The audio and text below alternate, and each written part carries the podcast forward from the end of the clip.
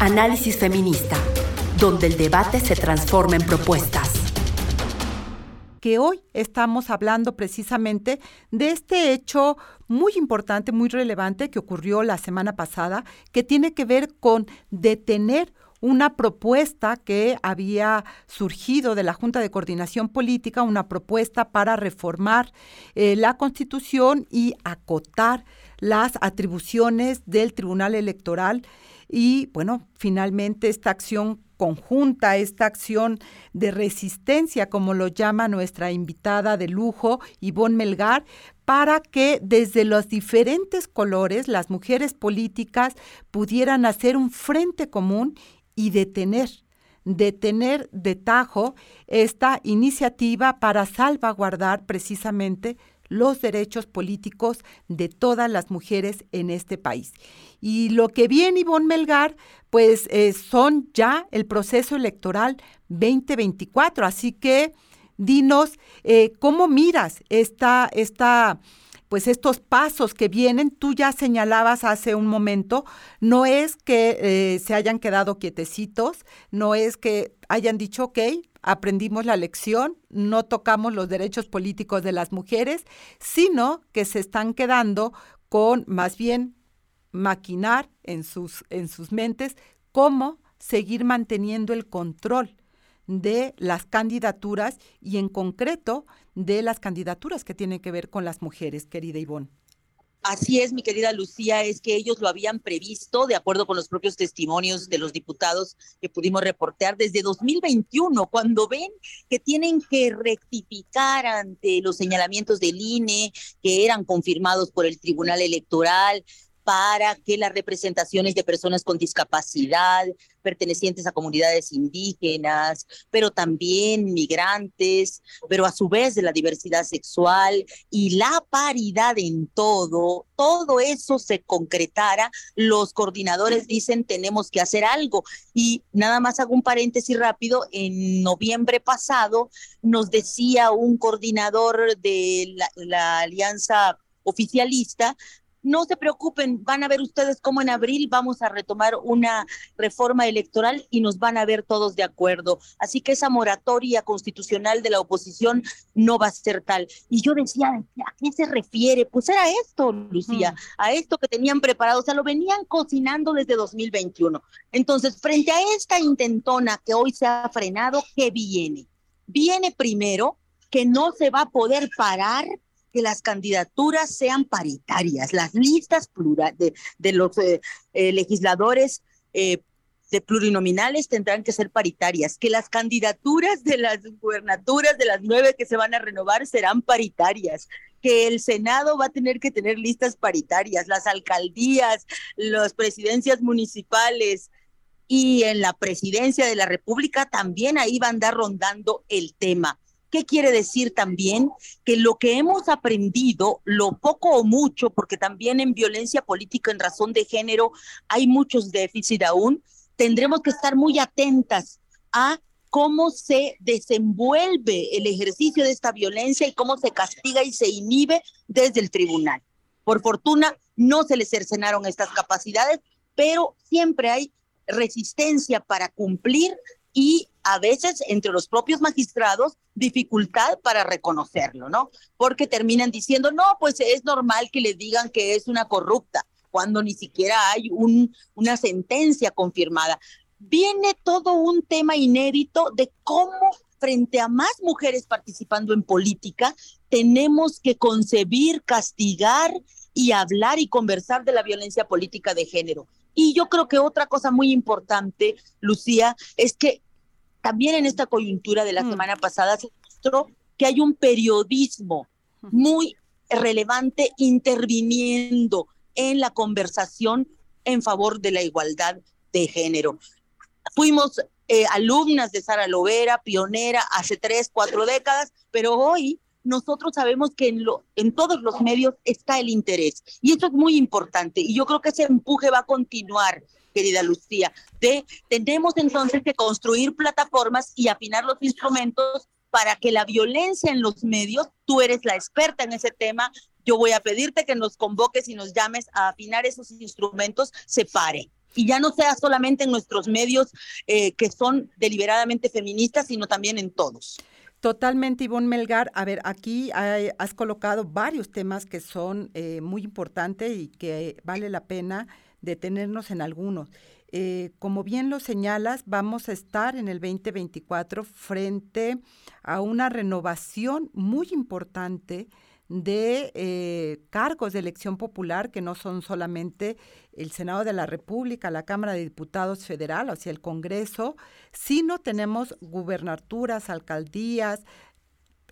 presidencias municipales, que es todo un terreno eh, muy complejo ahí donde la vida se juega, literal. Hemos visto cómo la violencia en los procesos electorales ha cobrado la vida de eh, presidentas municipales eh, electas eh, y de presidentes municipales, creo que ahí tenemos todo un tema, por supuesto. Y en este, en este camino, mi querida Ivonne, donde vimos a las mujeres políticas eh, salir adelante, y, algunas eh, magistradas, senadoras, etcétera, creo que también nos hizo falta la presencia de algunas instituciones, pues que tienen el mandato de los derechos humanos de las mujeres, que en esta ocasión lamentablemente guardaron silencio y me parece que eh, nos quedan a deber en este camino, mi querida Ivonne, hacia lo que tenemos que seguir avanzando, que tiene que ver precisamente con la participación política de las mujeres. Que, mm, ya no lo has dicho, 2021 fue la alerta de estos coordinadores parlamentarios que siguen tratando de eh, sabotear los derechos políticos con, eh, logrados por las mujeres, en que la ciudadanía tenemos que estar alertas precisamente para hacer de este proceso un proceso que también sea nuestro. Así es, mira, una cosa que me preocupa muchísimo, que ayer platicábamos con algunas compañeras feministas, es que algo que debería ser muy concreto para que se evite al menos que los violentadores lleguen a las boletas, es que se concrete en el Senado de la República la 3 de 3 que ya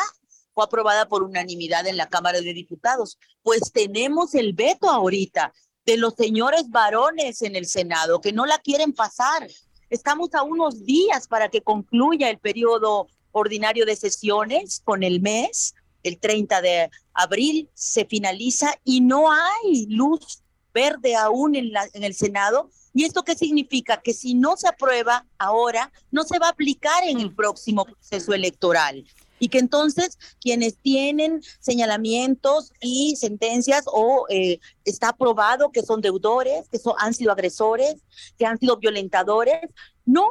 podrán, eh, y que con la 3 de 3 estarían fuera del proceso electoral, ahora pueden colarse. Y es justo, los señores del Senado se resisten justo para proteger a los legisladores señalados.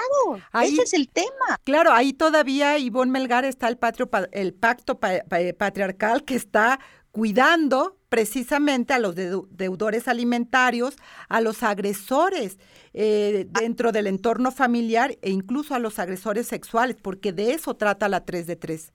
Exactamente, entonces eh, eh, necesitamos hacer presión para que salga eso y por supuesto ya una vez que corran las contiendas, vigilar que la capacitación de las eh, que se tiene que dar a las mujeres se garantice. Esa es una vigilancia que hace siempre el INE. Y ahora hablando de déficit institucionales, pues sí, obviamente fue la, no podemos olvidar que lamentablemente fue la Comisión Nacional de Derechos Humanos de Rosario Piedra Ibarra la que pidió que fuera inconstitucional a tres de tres, argumentando que no se le podía privar del derecho político a los deudores alimentarios, imagínate. Y también vamos a ver cómo este nuevo INE, que tiene cuatro nuevos espacios, se comporta en la vigilancia de la paridad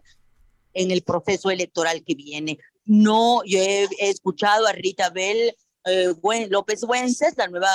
eh, consejera electoral, muy comprometida con la agenda violeta, sin duda, muy conocedora de cómo garantizar en los partidos que se evite la violencia política en razón de género, pero todavía siento que la presidenta Guadalupe Tadei todavía no hemos escuchado un compromiso profundo y la presidenta o el presidente del INE siempre es muy relevante. A mí me gustaría tener una evidencia de que va a estar en el mismo camino que tuvimos al INE de 2020-2021,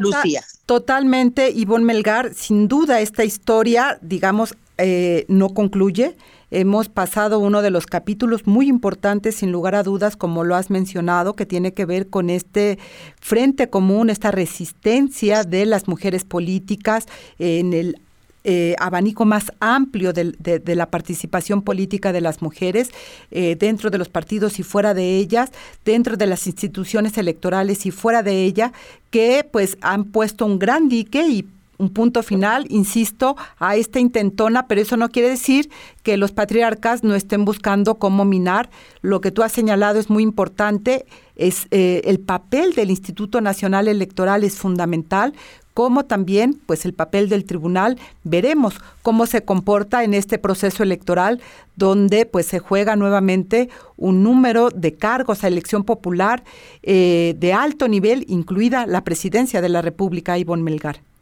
Así es, Lucía, y yo te pido que también nos convoques para que construyamos nuevos instrumentos, nuevos compromisos desde los medios de comunicación para no incurrir en violencia política en razón de género a la hora de darle cobertura a las futuras candidatas a todos los cargos de elección popular que se van a disputar en 2024. Seguramente tendremos algún, algún, alguna convocatoria al respecto, mi querida Ivonne Melgar, precisamente porque los medios de comunicación, el papel de las y los periodistas y de las empresas, empresas eh, periodísticas, pues es fundamental para poder mantener la democracia sana, para poder hacer de los derechos, en este caso de los derechos políticos de las mujeres, un lugar común, diría yo, un lugar normal donde no enfrente nadie la violencia política y mucho menos las mujeres, la violencia política por razones de género. Ivonne Melgar, como siempre, mi agradecimiento por estar esta mañana aquí en Análisis Feminista tocando estos temas nodales para la democracia y la vida de nuestro país y de las mujeres. Análisis Feminista, donde el debate se transforma en propuestas.